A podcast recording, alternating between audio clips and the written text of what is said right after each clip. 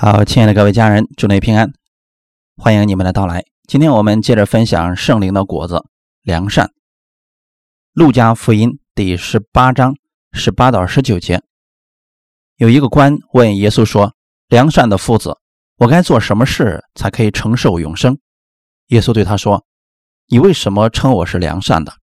除了神一位之外，再没有良善的。”我们今天分享圣灵的果子——良善。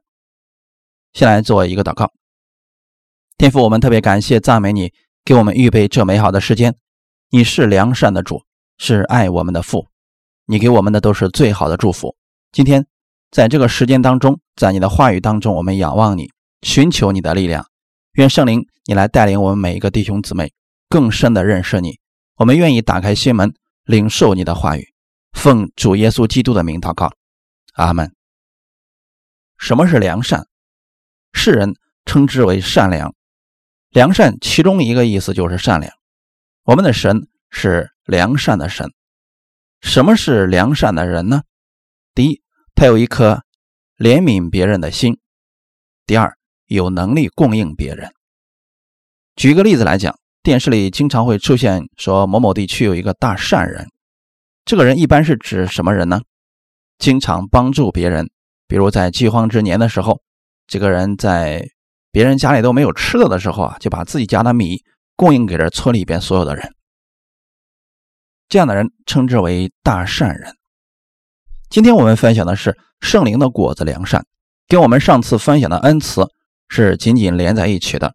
恩慈是一个行动，耶稣看到这个人就动了慈心，这是一个行动；但良善却是一种生命的状态，这是一种丰盛的生命。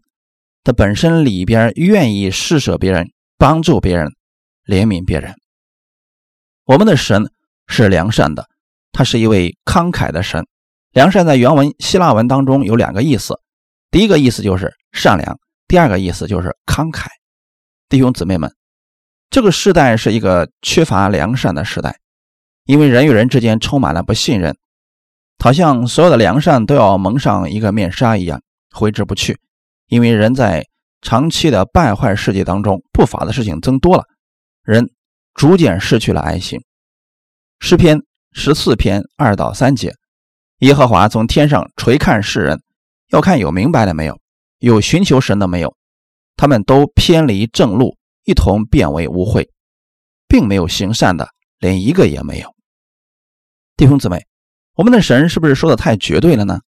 神说这个世界上连一个行善的都没有。为什么呢？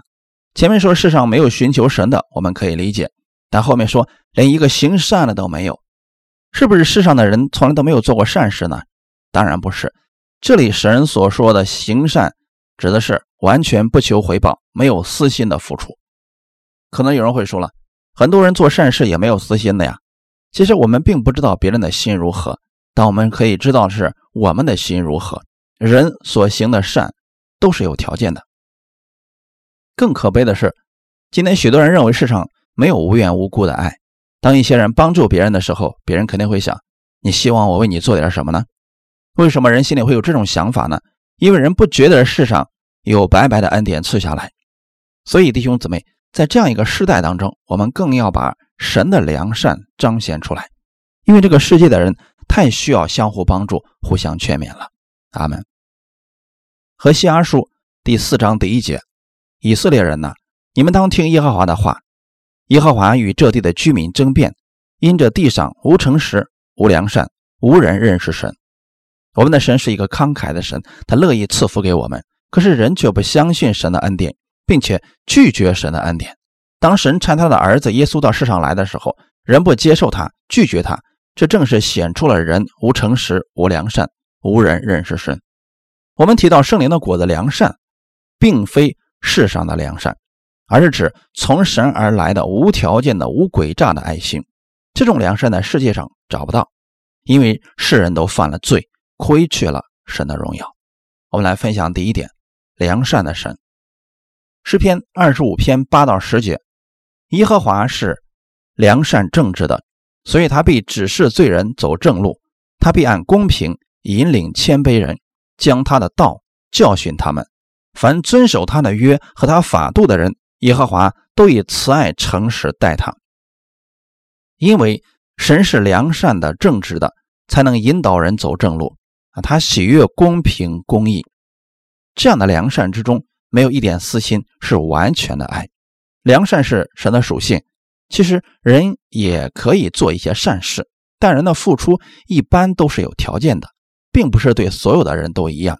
唯有主的良善，对所有人都一样，他乐意赐福给所有人，只要人愿意来领受。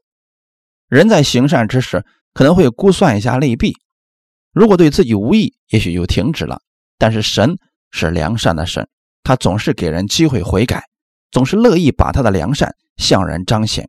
圣经上有一个人叫雅各，雅各这个人年轻的时候私心很重，总想着得更多的好处，用自己的聪明算计自己的哥哥，又骗了自己的父亲。后来不得已要离家出走，投奔他的舅舅。在路上的时候，神向他显现了。创世纪第二十八章十三到十五节，耶和华站在梯子以上说：“我是耶和华你祖亚伯拉罕的神，也是以撒的神。”我要将你现在所躺卧之地赐给你和你的后裔，你的后裔必像地上的尘沙那样多，必向东西南北开展，地上万族必因你和你的后裔得福。我也与你同在，你无论往哪里去，我必保佑你，领你归回这地，总不离弃你，直到我成全了向你所应许的。虽然雅各行为很不好。一心想抓所有的祝福，但神是良善的神，神看的并不是雅各的行为，而是纪念与亚伯拉罕的约，因为他是亚伯拉罕的后裔，所以神乐意赐福给他，并且给他应许，无论他往哪里去，神都会保佑他，总不离弃他，这显出了神的良善。但是雅各是如何回应神的呢？创世纪二十八章二十到二十二节。雅各许愿说：“神若与我同在，在我所行的路上保佑我，又给我食物吃、衣服穿，使我平平安安的回到我父亲的家，我就必以耶和华为我的神。我所立为柱子的石头也必做神的殿。凡你赐给我的，我必将十分之一献给你。”雅各并不是感恩神，而是以此为交换的条件。如果你与我同在，保佑我，赐我吃的穿的，让我平安再回来，我就承认你是我的神。由此，我们看到了雅各的心并非良善，也没有好行为可以夸口，只是神怜悯他，乐意赐福他罢了。有很多人也是在无奈之下寻找神，像雅各一样讲条件，来到教会之后向神祷告说：“只要你医治我，让我病好了，我就相信你。”相信可能不少人做过这样的祷告。但是不少人在得着医治以后啊，也不愿意相信神了。但是神还是一次次的给他们机会回转，只要他们来寻求神，神就乐意赐福给他们，因为神是良善的神。希伯来书的十一章第六节：人非有信，就不能得神的喜悦，因为到神面前来的人，必须信有神，且信他赏赐那寻求他的人。凡来到神面前祷告的人，首先你要相信神是良善的神。他的良善不是基于你的行为或者成就，而是他本身就是良善。他总是愿意赐福于人，乐意赐给那些求告他的人。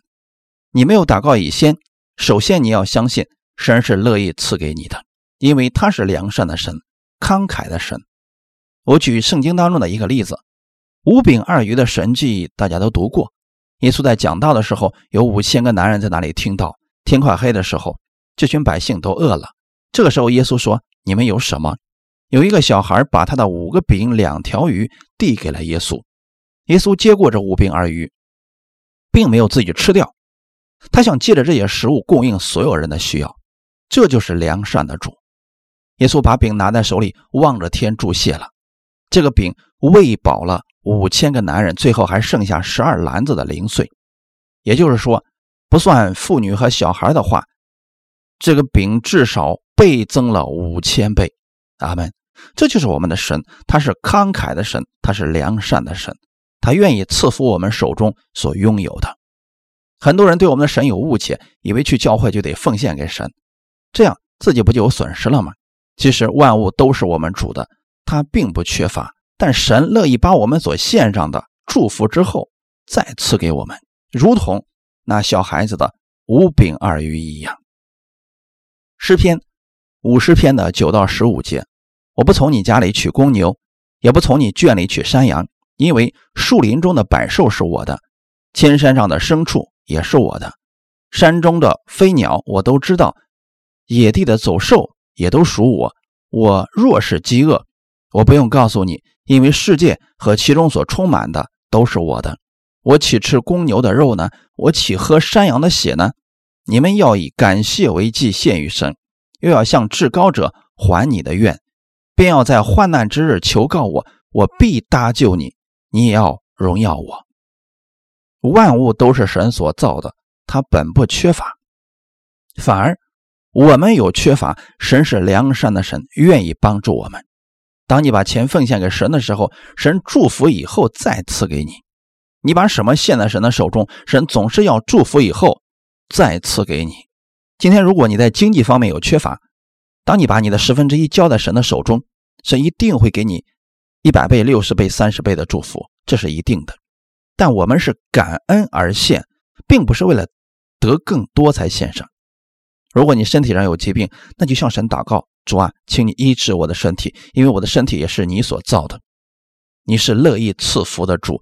当你完全相信的时候，你就得着了。神之所以赐福给你，不是因为你行为好，因为他是慷慨的神，他是良善的神，他愿意你从这五谷新酒和油中得着滋润，所以。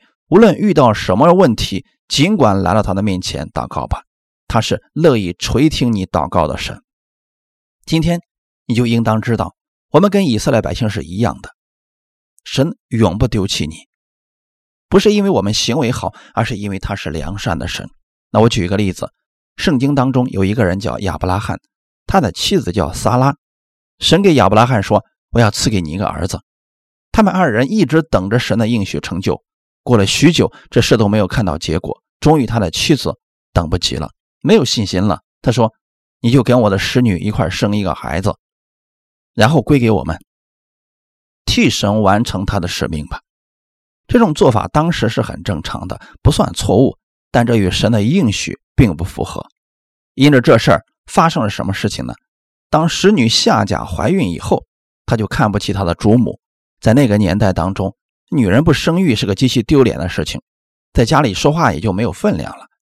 使女夏甲觉得自己的出头之日快到了，结果家里边产生了纷争，亚伯拉罕被夹在中间，左右为难，一边是妻子，一边是他的孩子，谁都不能得罪。这时候怎么办呢？最后主母下狠心收拾这个使女，他没办法逃走了。创世纪的十六章九到十一节，耶和华的使者对他说：“你回到你祖母那里，伏在他手下。”又说：“我必使你的后裔极其繁多，甚至不可胜数，并说，你如今怀孕要生一个儿子，可以给他起名叫以实玛利，因为耶和华听见了你的苦情。以实玛利就是神听见的意思。虽然他们三个人都有错，但神是良善的神，并没有因为他们犯错就不管下家，而是给了他方法，让他重新回去。神听见了他的祷告。弟兄姊妹，这就是我们的神。”他是良善的神，所以你不要担心你的祷告神不会垂听。今天借着耶稣基督，他在十字架上为我们成就的救赎之功，你一切的罪价都被还清了。今天神特别希望你向他来祷告，他乐意赐福于你。旧约的以色列百姓，他们只要回转转向神，神马上怜悯他们。圣经记录这些事情，不是为了让我们看以色列百姓有多么悖逆，而是让你看我们的神是何等的良善。整本圣经不是告诉我们人有多糟糕，人有多败坏，而是要告诉我们神是慷慨的神，神是良善的神。感谢主。所以你读圣经的时候，一定要从这个角度去看。今天的本文当中有一个官，就问良善的夫子：“我该做什么事才能够承受永生呢？”耶稣说：“你为什么称我是良善的？除了神一位以外，再没有良善的。”在几年前，有一个姊妹，那个时候她还没有信主，她看了一部动画片叫《埃及王子》。这部动画片获得了奥斯卡金奖，很早的一部片子，里面讲的是以色列百姓出埃及的事情，浩浩荡荡的出埃及。那个小姊妹看完之后就说：“你们的神实在是太残忍了，为了让他的百姓从哪里出来，不惜毁坏人家的家园，不惜把人家的子民都杀掉，多么残忍的神！”后来我给他说：“要不然你读一下圣经吧，电影讲的不准确。”结果他真的听了。你猜他读的是哪卷书呢？出埃及记和约书亚记，这下更糟糕了。出埃及记讲的是埃及法老不听话，神降下了十十个大灾难。约书亚记讲的是什么呢？迦南地住着迦南七族，结果神清理了迦南七族，比埃及更彻底。那人看完之后说：“哇，你们的神实在太残忍了！为了让自己的百姓有地方住，结果把地那地方的原住民都给清理了。你怎么回答呢？神还是良善的神吗？首先你要确定一件事情：我们的神他是良善的神，是满有怜悯、满有慈爱、满有恩典的神。之后我会给你们解释为什么神会做这样的事情。刚才这个人提出的问题的时候，善恶的标准在哪里？在自己的身上，他认为神不该做这样的事，对吗？当人分辨是非的标准不同的时候，结论就会完全不同。那么是什么时候人的善恶的标准开始发生了变化了呢？就在伊甸园的时候，亚当和夏娃没有犯罪以前，他们的标准是什么？神的话语就是标准。神所造的一切都是好的，里面包括了分别善恶树的果子，是不是也是好的呢？我给你们举一个例子，这儿有一把刀，是某寒铁所铸，削铁如泥。这个刀是不是好的呢？关键是这把刀用在谁的手里边？如果用在一个厨师手里边，他能做出美味佳肴来；如果你给了一个心不正的人，他会行恶。弟兄姊妹，因为善恶的标准不一样，才产生不同的结果。亚当和夏娃没有犯罪以前，神说这一切都是好的，那么他就相信了。但是蛇诱惑他说：“你们的神不是标准，他对你不好，他为什么不让你吃这个呢？你吃了以后，自己就能够分别善恶了。不要让神来成为你的标准，你要自己成为自己的标准。”结果他们两个吃了，吃了以后，以自己为善恶的标准。所以当神来追究责任的时候，说亚当。你是不是吃了我吩咐你不可吃的那树上的果子？亚当说：“不是我的错，是这个女人给我的。”你看见了没有？他马上认为自己是对的，他旁边的那个女人是错的。而这个女人也学会了分别善恶。她说：“不是我的错，是蛇诱惑我的，推卸责任。”所以今天为止，人与人之间的矛盾不断的产生的一个原因，是因为都认为自己是对的。人们用自己认为对的标准去衡量别人的对与错，结果造成了很多问题的出现。而刚才那个人提出的问题，是因为他没有用神的标准来看这个世界，他用的是自己的标准来衡量这个事情。我们只要把问题讲开了，你就会明白了。首先，你要知道神是良善的神；其次，神也不会冤枉人的。阿门。神是绝对公义的神。好了。在神与亚伯拉罕立约的时候，亚伯拉罕把寄生一半一半都分开，亚伯拉罕坐在中间，那个就是立约的意思。那时候亚伯拉罕沉沉的睡了，神把火浇在那祭物上面，然后与亚伯拉罕立约了。创世纪的十五章十三到十七节，耶和华对亚伯兰说：“你要确实的知道，你的后裔必寄居别人的地，又服侍那地的人。”那地的人要苦待他们四百年，并且他们所要服侍的那国，我要惩罚。后来他们必带着许多财物从那里出来，但你要想大寿数，平平安安的归到你列祖那里，被人埋葬。到了第四代，他们必回到此地，因为亚摩利人的罪孽还没有满盈。日落天黑，不料有冒烟的炉，并烧着的火把从这些肉块中经过。当以色列百姓出埃及的时候，已经过了四百多年。那个时候，迦南七族的人已经罪恶满盈了。神既然是绝对公义的神，那么对善的人一定要赐福，对恶的人一定要惩罚。当时的迦南七族过着一个什么样的生活呢？也就是在公元前两千五百年左右的时候，那个时候他们的生活混乱，已经有了各种各样奇奇怪怪的病，而且遍地都是偶像。如果神让以色列百姓住在这样的一群人当中，用不了几年，这群百姓就不存在了，全都会变得跟他们一模一样，因为这些人已经无药可救了，而且他们并不愿意悔改。你读约书亚记的时候，以色列人只是从他们那些城里过一下，说我要喝你的水，我会给你付钱的。那些人立马摆出军队来与他们征战，你就知道这群人是什么样的人。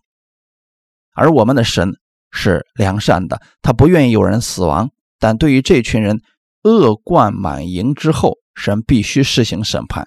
如果不审判，神就不公平了。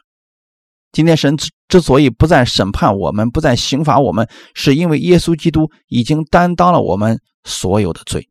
所以你在神面前现在是被神喜悦的，不是因为你的行为有多好，而是因为耶稣基督他是良善的神，他今天愿意将他的慷慨，将他所有的祝福倾倒在你身上，完全是因为耶稣基督的缘故。感谢主。这就是神的标准，神公义的标准从来没有降低过。为什么耶稣必须要死呢？因为罪的公价就是死，而耶稣替我们死了。为什么我们会被称义呢？因为耶稣基督从死里复活，我们就被称义了。神为我们所做的这一切显出了他的良善。我们分享第二点，良善的缺乏。这个时代是一个缺乏良善的时代。好多宗教都在讲，哎呀，其实信什么都一样的啦，都是劝人向善嘛，劝人学好嘛。但是我们跟其他宗教不同之处在哪里呢？我们的神本身就是良善，其他宗教是教导你如何行善，用的还是人的力量，用的是自己的标准。但我们不同，我们用的是神的力量，是耶稣基督的力量。如果用自己的标准，你可能觉得某些人不配得到帮助，那群人。看的比较顺眼的，你乐意帮助，这就是人。但是耶稣基督的标准跟世人不一样，我们要用耶稣的标准，他愿意全世界的人都得着救恩，都得着医治，因为他是良善的神。如果我们用自己的标准，你对过去伤害你的人、你的家人、你的同事会耿耿于怀，不能释怀，这不是圣灵的果子，对我们。也无益处。我举一个生活当中的例子，用姊妹来举例子好了。比如说，某个姊妹的过去的时候，在情感上受到某个男人的伤害，这个姊妹后来可能得出一个结论说：天下男人没一个好东西。可是你看，真的没有一个好东西吗？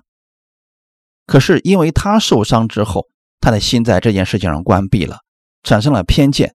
为什么人会有这样的想法呢？因为他太缺乏从神而来的良善了。我们一起来读一下。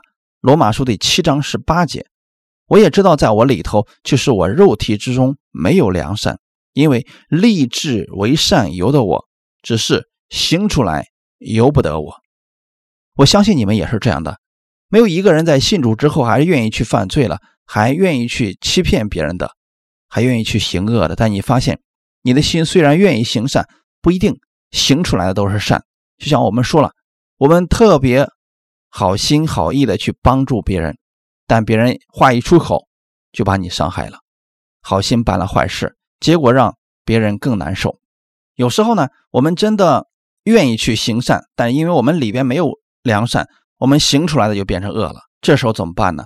要靠着耶稣基督的恩典。你没有要向圣灵祷告，神会赐给你的。所以你可以向天父祷告说：“主啊，我愿意结出这良善的果子来，不靠自己。”靠圣灵的能力，当你遇到事情的时候，你首先来到神的面前，靠着圣灵来祷告。神的话语才是我们分别是非的标准。很多时候，我们发现，当矛盾出现的时候，我们很容易主观臆断对错。其实有时候人看到的都是表面，很多事情并不知情，所以误会就在人的中间产生了。今天可能你的丈夫非常惹你生气，你的儿女跟你的关系也不好，或者说你的同事跟你的关系不好。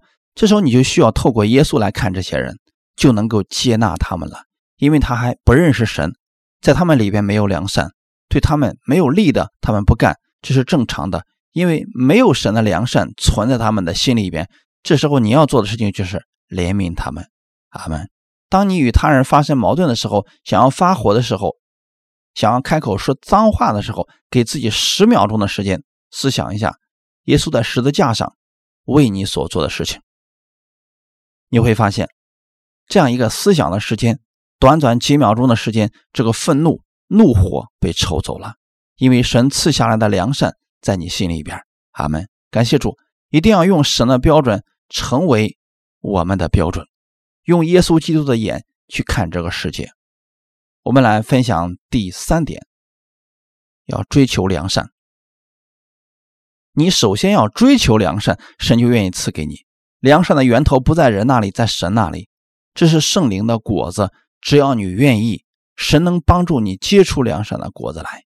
阿门。这个良善不是给自己看的。也不是给别人看的，而是要改变你的生命，让你里边的生命流露出神的美德。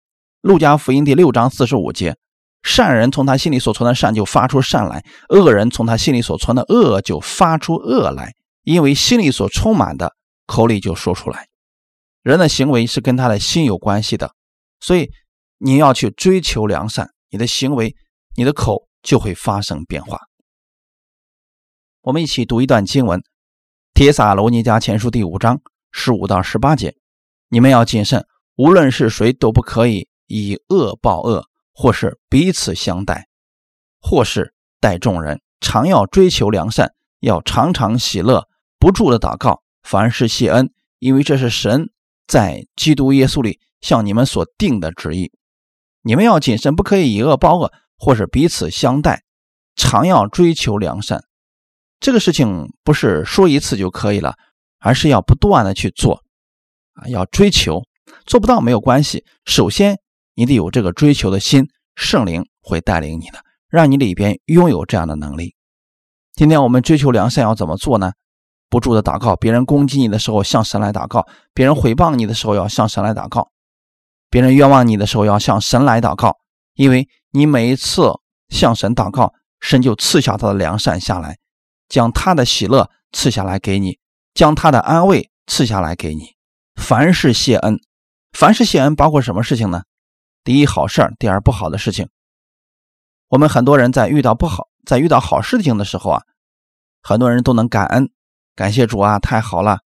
坏事临到的时候，很多人说：“主啊，为什么？为什么不让这个灾祸临到他的头上，而临到了我的头上呢？”但神说：“你要凡事。”谢恩，因为他必能翻转你的情况，使万事互相效力，最终变成有益处的事情。阿门。再看一段经文，我们要一起来读一下这段经文：诗篇十五篇，诗篇十五篇一到四节。大卫的诗：耶和华呀，谁能寄居你的帐幕？谁能在？谁能住在你的圣山？就是行为正直、行事公义、心里说踏实话的人。他不以舌头缠谤人，不恶待朋友，不随伙毁谤邻里。他眼中藐视匪类，却尊重那些敬畏耶和华的人。他发了誓，自己虽然吃亏，也不更改。这是我们需要学习的，需要追求的。行为正直，做事公义，说诚实话，不以舌头来缠谤人。舌头是白体当中最小的一个，这个舌头巴拉巴拉一说，能把一家人拆散。你相信吗？这石头吧唧吧唧一说，能让人反目成仇。你相信吗？教会里边也很害怕这样的事情出现，就是有人在教会里边散布纷争、散布负面消息，毁坏了所有人的信心。不恶的朋友，不恶待朋友，就是你要善待你的朋友。如果他们有缺乏，一定要去帮助他们。不随随火毁谤邻里，人云亦云更可怕。因为你不知道事实是什么，别人说他不好，你也说他不好，谁是你的邻舍呢？你现在的弟兄姊妹都是你的邻舍，感谢主，这太重要的，不要随便去诽谤你的弟兄姊妹。当一个人说某人做的不好的时候，你要制止这个人，这样纷争就止息了。有任何事情都可以让他们当面沟通嘛？你应该做些什么呢？要尊重那些敬畏耶和华的人。敬畏神的人，他的标准是神，不是自己。所以，我们每一个人善恶的标准、对错的标准是神，而不是我们自己。当有了冲突的时候，要回到圣经当中，看神如何处理这些事情，他们而不是人云亦云。我们说他都错了，他就错了，不一定的。真的是这样的。所以我们要明白，神是良善的神，他给我们的标准才是绝对的标准。最后一句说什么呢？他发了誓，虽然自己吃亏，也不更改，宁可自己吃亏也不更改，因为他知道我们的神是良善的神，必赐福于他。这样的福分是别人夺不去的，他必保守他手里的一切。今天我们给出去了，神会再给我们的，这也是我们奉献的原则。神希望我们做一个慷慨的人，因为我们的神。是慷慨的，阿门。一起来祷告，天父，我们特别感谢赞美你的恩典，主啊，你就是良善的本体，圣灵住在我的心里，引导我活出良善，以诚实相待我身边的人，用你的话语成为我生活的标准，帮助我在凡事上感谢，看到你的美好。我愿意成为一个慷慨帮助别人的人，让我们成为这祝福的管道，像神。祝福亚伯拉罕一样，他也成为了别人的祝福。主啊，圣灵帮助我把这样良善的果子放在我的里边，让我活出基督的荣耀来。感谢赞美主，奉主耶稣基督的名祷告，阿门。